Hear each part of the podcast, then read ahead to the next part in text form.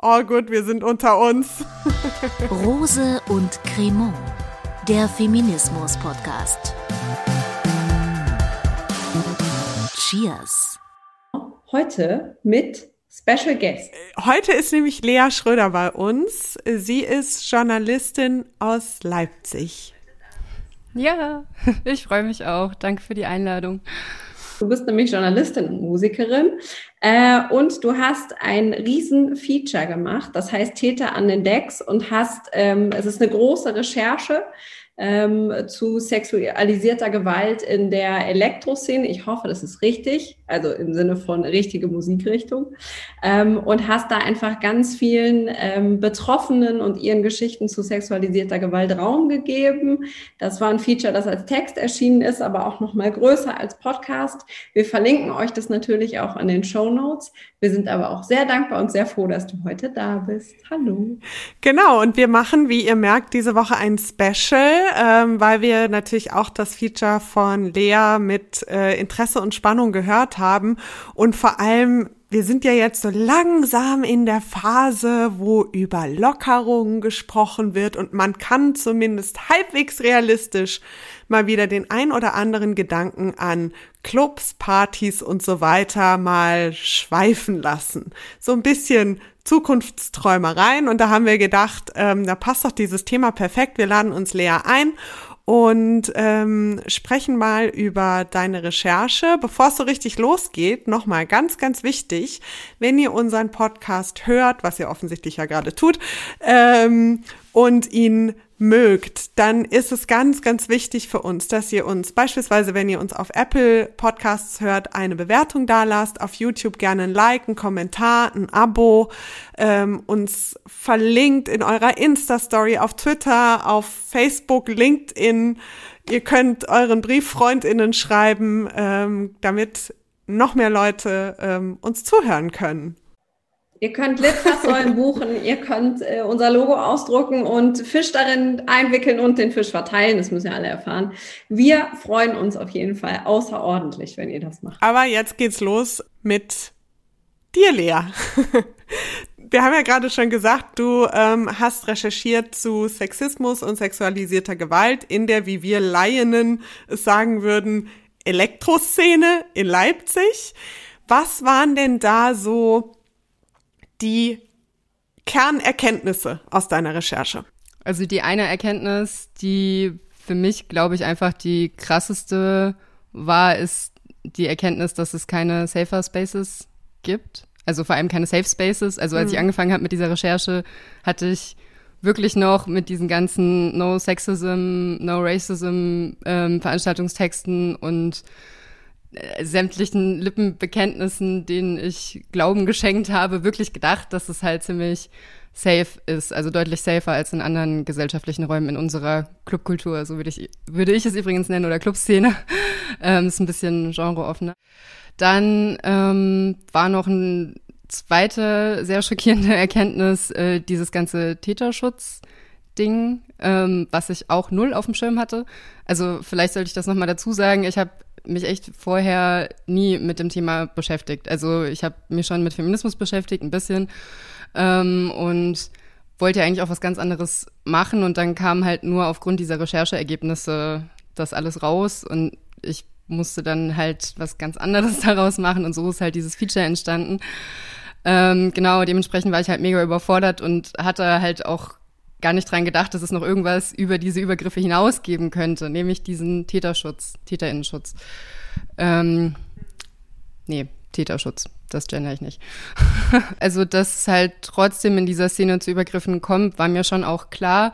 Das Wichtige ist ja, dass die Täter aus dem Feature alle DJs und Veranstalter sind. Also, die haben eine besondere Machtposition, werden in der Szene anerkannt, bekommen von profeministischen Clubs eine Plattform, werden von denen gebucht und genießen damit halt so eine Art, also vermute ich zumindest, so habe ich es im Feature geschrieben, eine Art Vertrauensvorschuss, ähm, den ich denen auch geschenkt habe, muss ich zugeben. So und äh, genau, dass halt wirklich diese Männer, die so krass von diesen Strukturen profitieren, teilweise auch sagen, dass sie voll feministisch sind und so, sowas tun, dass dann die Kollektive, die das Gleiche sagen, die Täter schützen und die Betroffenen völlig alleine gelassen werden und ihre Erfahrungen, ähm, ihnen ihre Erfahrung abgesprochen wird und ähm, ja, die letztendlich darunter leiden, also natürlich noch mehr darunter leiden als unter dem eigentlichen Übergriff, aber halt auch unter diesen Folgen des Victim Blamings oder der Opfer-Täter-Umkehr, fand ich schon echt ganz schön heftig.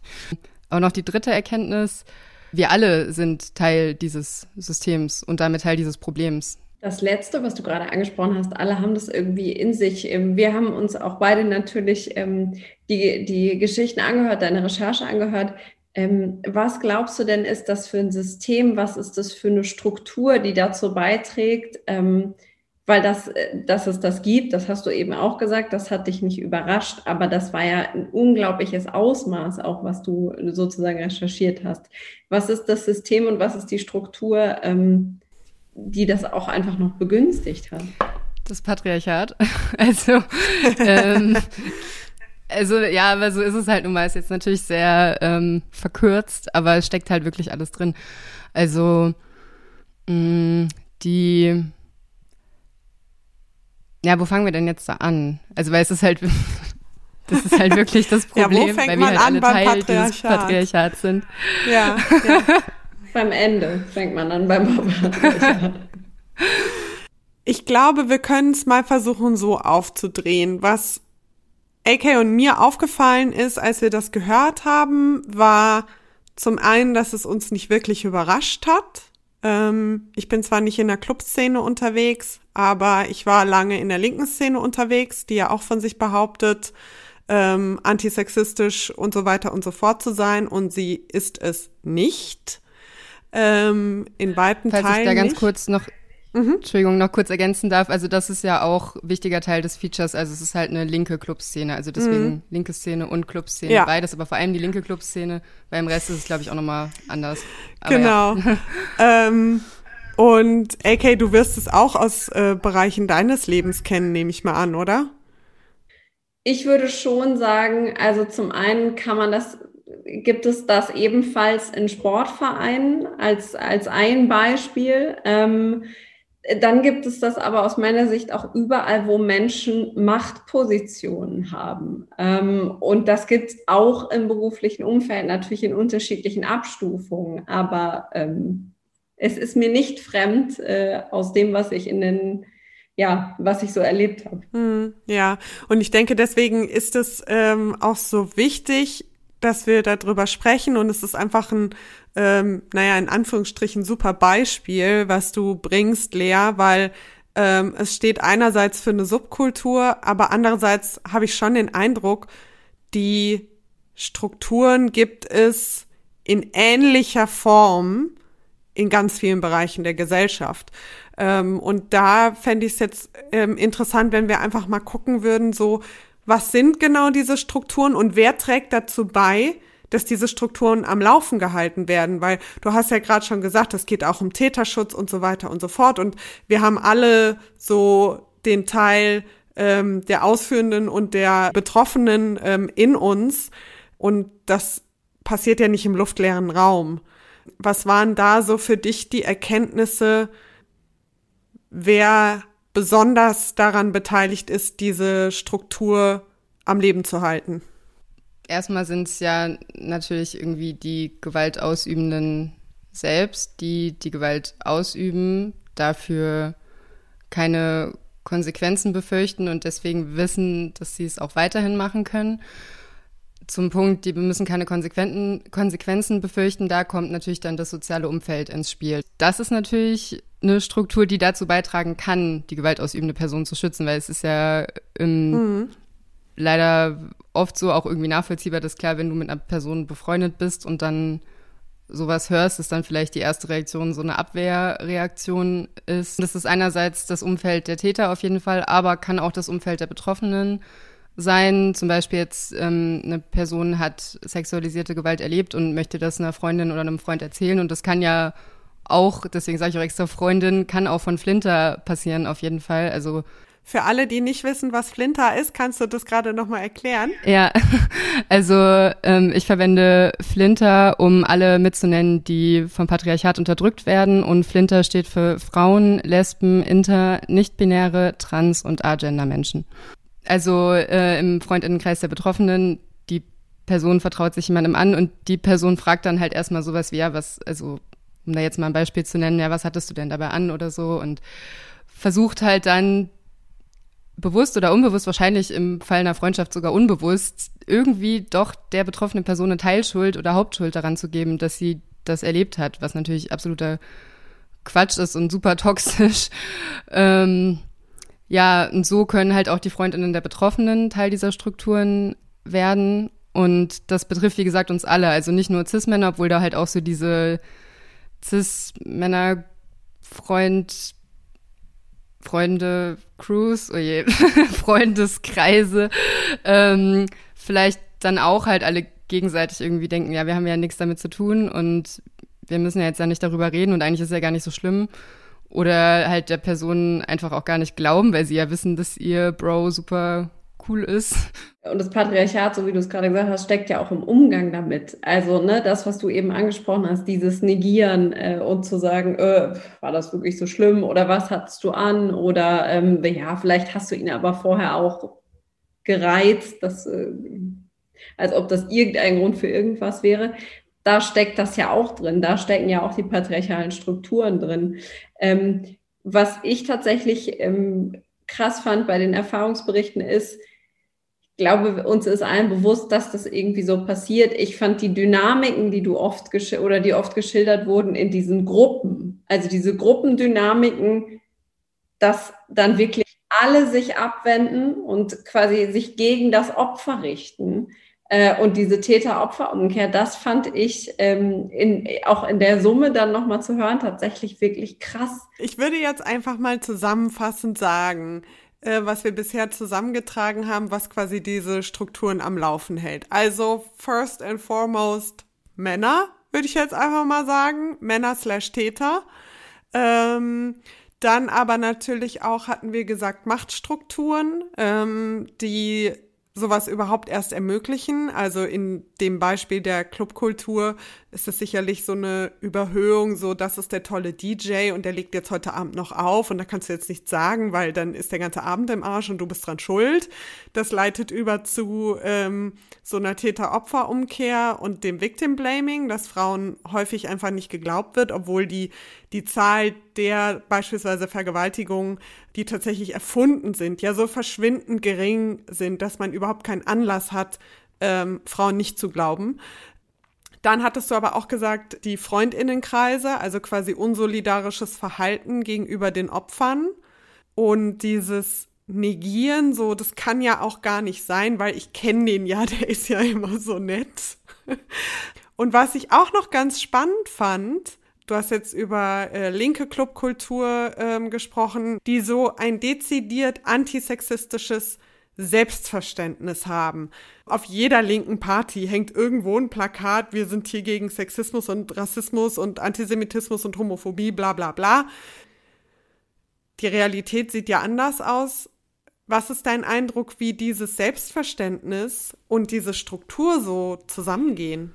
Hm. Oder sich gegenseitig beeinflussen? Äh, bevor ich darauf antworte, würde ich noch kurz was zu deiner Zusammenfassung sagen wollen, ähm, nämlich zum ersten Punkt. Also ich meinte mit Patriarchat nicht Männer, also ich meinte das System Patriarchat und klar sind die ja. die Täter natürlich schuld an dem, was sie tun und ich glaube, sie werden auch ähm, bevorzugt von ihren männlichen Freunden gedeckt, aber trotzdem können auch Flinter genauso, das ist mir nochmal voll wichtig zu betonen, genauso Teil von Täterschutz sein ähm, mhm. wie Cis-Männer, genau. Genau, wie das zusammenhängt. Äh, ja, ich glaube, das ist voll ja, irgendwie das begünstigt das Ganze irgendwie noch so ein bisschen, weil halt da nochmal, also so ging das ja auch mir am Anfang. Ich habe ja jetzt schon ein paar Mal gesagt, ich habe irgendwie nicht damit gerechnet, dass das in unserer Szene ähm, passiert.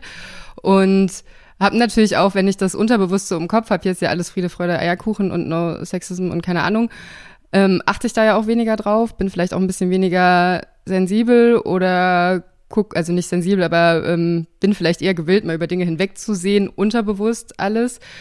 wenn es halt in diesem Rahmen stattfindet. Also ich glaube halt, dass vielleicht viele irgendwie auf der Arbeit oder so, wo sie halt in einem ganz anderen Umfeld sind, viel ähm, ja, sensibler gegenüber solchen, äh, also einfach nur Mikroaggressionen sind oder generell Sexismen ähm, als in diesem Umfeld. Und was auch noch ein ganz großes Problem ist, wenn dann darauf hingewiesen wird auf Sexismus oder dass es jetzt, also du schützt gerade diesen Täter mit dem, was du sagst, oder du verharmlost gerade die Erfahrung dieser betroffenen Person mit dem, was du sagst, dass dann halt diese Abwehrreaktion einsetzt. Also nein, ich bin doch Feministin oder Feminist, das kann doch nicht sein. Und ähm, ja, das ist halt gerade dadurch, dass in dieser Szene das so wichtig ist, so ein Grundwert, zumindest nach außen, ähm, ist es, glaube ich, einfach viel schwerer, sich das selbst einzugestehen. Und deswegen ist es wirklich voll wichtig,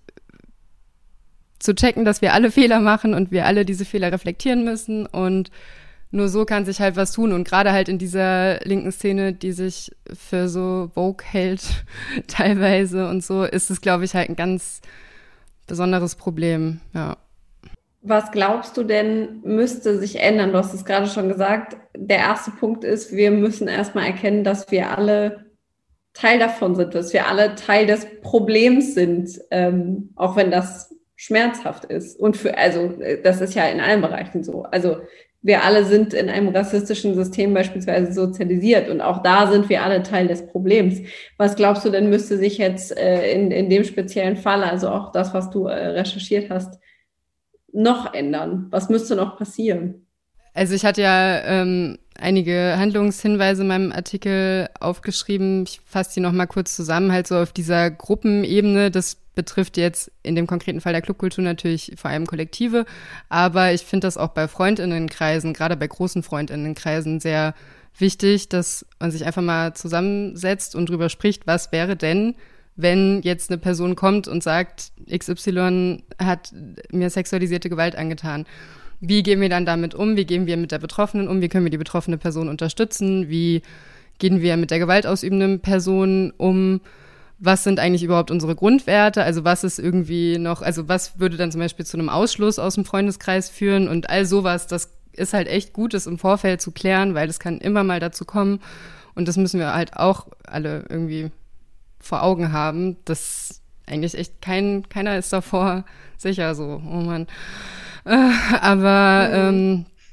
ähm, mh, genau, dass da halt so Prä Präventionsstrukturen erarbeitet werden. Ich finde es auch wichtig, gerade bei Kollektiven, dass es so, also so habe ich das ähm, durch mein, also eins meiner Kollektive gelernt, in denen ich bin, ähm, eine interne Awareness AG beziehungsweise Ansprechpersonen für Probleme, für interne Probleme. Also wenn halt ein Crewmitglied gegenüber einem anderen Crewmitglied übergriffig würde, wurde, zum Beispiel, dass dann Ansprechpersonen, Vertrauenspersonen da sind.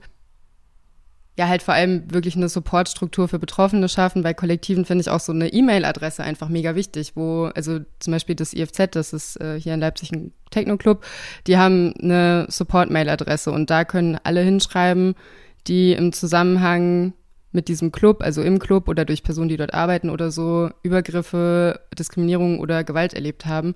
Und die supporten halt und kümmern sich drum. Und sowas, finde ich, sollte wirklich jedes Kollektiv haben. Also das braucht jetzt nicht jeder Freund in den Kreis, aber die können trotzdem mal drüber reden, was sie in so einem hypothetischen Fall tun könnten. Ja, und dann halt so die, die, wie nenne ich denn das? Die gedankliche Ebene, keine Ahnung, also die Reflexionsebene. Also wie gesagt, immer reflektieren, was eigentlich gerade passiert. Also jetzt nicht nur im Fall von, von so einem, von so einer potenziell übergriffigen Situation, wo vielleicht selbst Gewalt ausgeübt wurde, sondern auch im Fall von ähm, zum Beispiel ein Outcall findet statt. Wie reagiere ich auf diesen Outcall? Gebe ich jetzt automatisch, also fange ich jetzt automatisch an, diese ganzen äh, Opfer-Täter-Umkehrmechanismen abzuspulen, indem ich irgendwie sage, ja, die Personen, die das geoutcallt haben, von denen habe ich ja eh schon gehört, dass die irgendwie komisch sind und die haben doch bestimmt irgendwie interne Probleme mit irgendwas und das dann halt zu so reflektieren, so, nee, ich muss einfach den Betroffenen zuhören und Glauben schenken. Das ist wichtig. Äh, Wobei ich sagen muss, dass ich ehrlich gesagt von, also zu diesem Outcallen so ein bisschen ein ähm, gespaltenes Verhältnis habe, weil nämlich exakt das nicht möglich ist in meinen Augen. Also wenn ich zum Beispiel so einen Outcall auf Instagram lese, was weiß ich, der DJ so und so ist immer wieder äh, übergriffig geworden äh, gegenüber Frauen im Club ABC. Ähm, und da habe ich ja exakt nicht den Raum, den Opfern zuzuhören. Ähm, und mich damit auseinanderzusetzen. Und das meine ich jetzt nicht im Sinne von Täter-Opfer-Umkehr oder Victim-Blaming, aber ähm, ich weiß auch nicht so recht, wie ich es beschreiben soll, aber für mich, ähm, ich habe da irgendwie immer so ein, so ein latentes Unwohlsein, vielleicht auch, weil es so ein bisschen was von so einem Social-Media-Aktivismus hat, wovon ich auch einfach nicht so wahnsinnig viel halte, weil das finde ich ganz häufig einfach immer viel mehr sagt, was man über sich selber aussagen möchte oder zeigen will, wie man sich selber zeigen will, als über eigentliche Inhalte. Ich kann es nicht so richtig greifen, aber es macht mir irgendwie immer so ein bisschen so. Mm. Ja, kann ich auch ja. voll nachvollziehen. Aber vielleicht zum ersten Punkt, was du gesagt hast, die ähm, den Betroffenen wirklich zuhören. Also ich meine jetzt auf jeden Fall keine Outcalls, die ohne die Zustimmung der Betroffenen passieren. Also die, von denen ich jetzt mit also die ich mitbekommen habe, da waren es immer die Betroffenen selbst, die teilweise auch sehr ausführlich ihre Erfahrungen geschildert haben. Und also in der Insta-Story zum Beispiel. Ähm, und ich finde, ja, also es, es gab einfach sehr viele Fälle von Outcalls in Leipzig gerade in der letzten Zeit. Und ich finde das wirklich wichtig. Also ich bin den Betroffenen, die das tun, extrem dankbar, weil ich glaube, das ist ein krasser Schritt. Und die bringen sich, glaube ich, selbst auch in Gefahr auf jeden Fall, ähm, wenn sie das tun. Und deswegen finde ich das sehr mutig. Und gerade wenn es halt Personen sind, die im öffentlichen Leben stehen, wie DJs. Ja, deswegen, ich finde es schon wichtig. Und ich glaube, das ist dann vielleicht auch wieder so, so ja, hm, diese Outcalls im Internet kann ich voll verstehen, aber es ist dann, geht dann vielleicht auch wieder ein bisschen in so eine ist das jetzt, also vielleicht habe ich dich jetzt auch voll falsch verstanden, Pola, wenn ja, dann tut's mir leid, aber in so eine ähm, zerstört das jetzt die Karriere von diesem Typen, wenn das im Internet ist, Richtung, okay, du nee, guckst ganz erschrocken, okay, dann sorry nicht. fürs null, Missverständnis. Null, null, null, null. Also, ähm, da bin ich grundsätzlich der Meinung, äh, kein Outcall, kein Hashtag, kein Nix zerstört die Karriere von dem Typen, sondern sein übergriffiges Verhalten ja. zerstört seine äh, Karriere. Da stimme ich zu. Punkt aus, fertig. Ich glaube. Und in den meisten Fällen ja, ja auch nicht. Ja, genau, in den meisten Fällen selbst das nicht. Ähm, ich glaube, es ist einfach nicht meine Form sozusagen, nicht mein Ausdruck. Es muss ja auch gar nicht im ähm, Internet stattfinden. Oder wie meinst du jetzt einfach dieses Namen nennen oder dass es im Internet stattfindet? Weil es geht ja auch ohne Internet.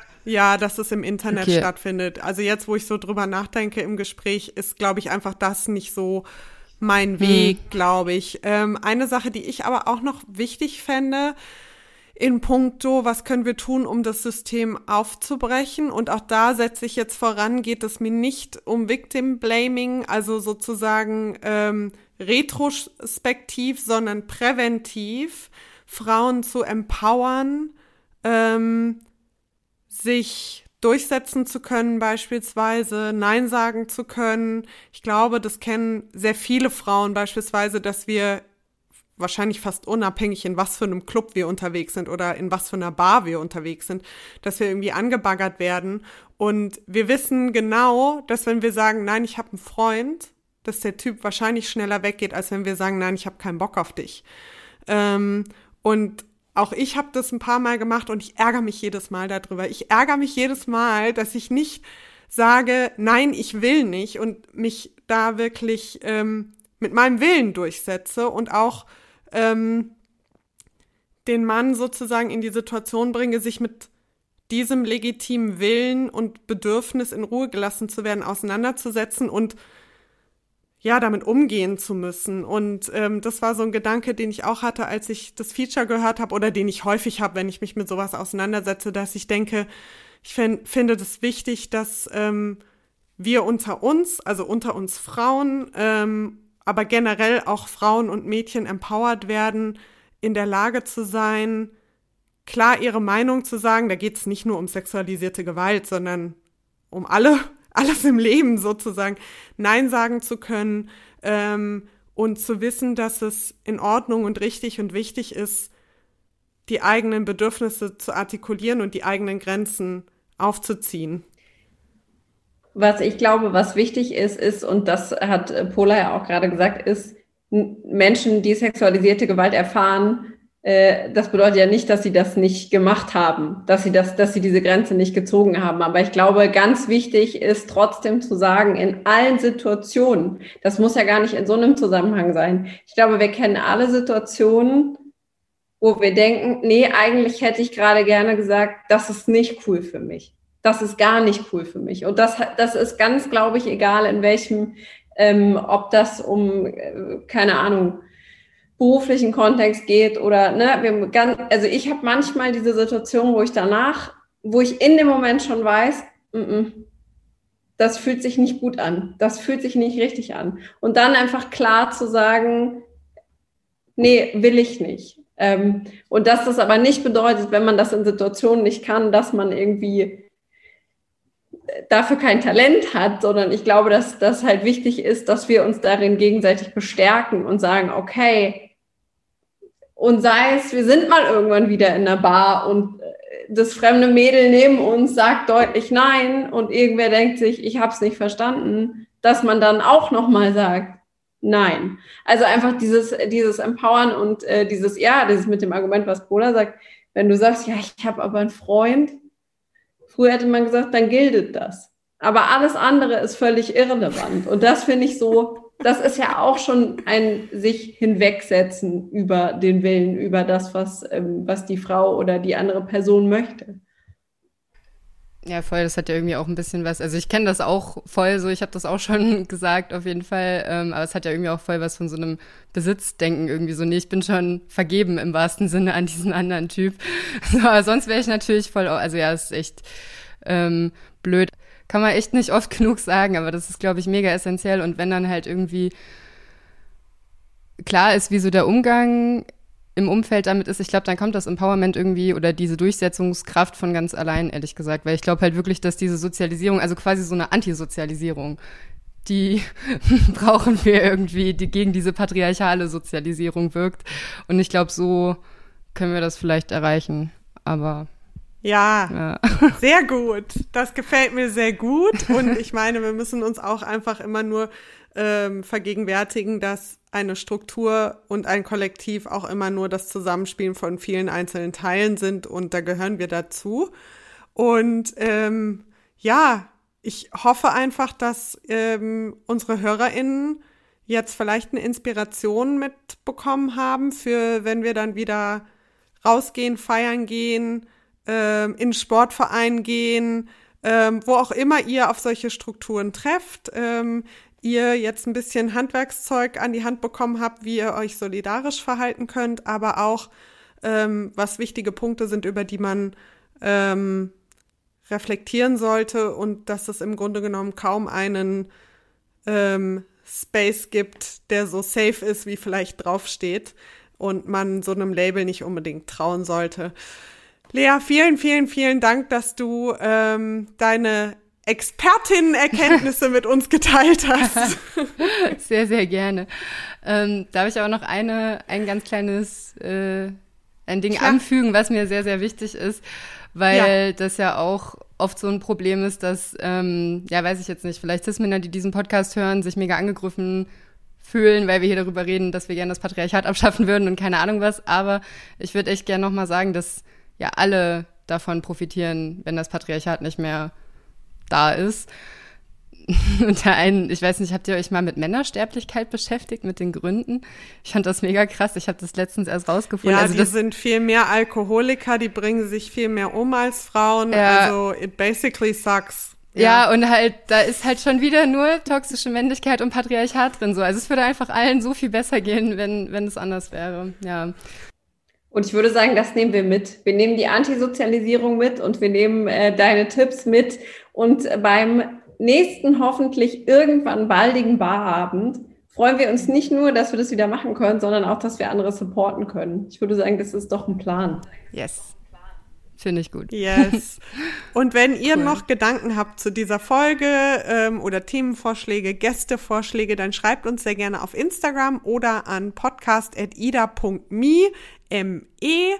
Ähm, und ja, lasst uns ein Abo da, lasst uns ein Like da, lasst uns eine Bewertung bei Apple Podcasts da. Und das sagen wir nicht einfach nur so, sondern wir freuen uns tatsächlich auch darüber. Und ähm, ihr wisst ja, Podcasts kann es nur geben, wenn Leute sie hören. Also spread the word. Und ähm, da würde ich mal sagen, bis zum nächsten Mal. Bis nächstes Mal. Tschüssi. Tschüssi. Ciao. Tschüss. Das war Rose und Cremant, moderiert von Pola Sarah Natusius und Ann-Kathrin Rose. Erdacht und gemacht von der Innovations- und Digitalagentur IDA. Hä? Wer? Steht alles auf ida.me. Und jetzt noch Danke an die, die diesen Podcast möglich machen. Theresa Heilmann, Matthias Montag, Rebecca Pointke, Kai Niemann und Annemarie Leipe.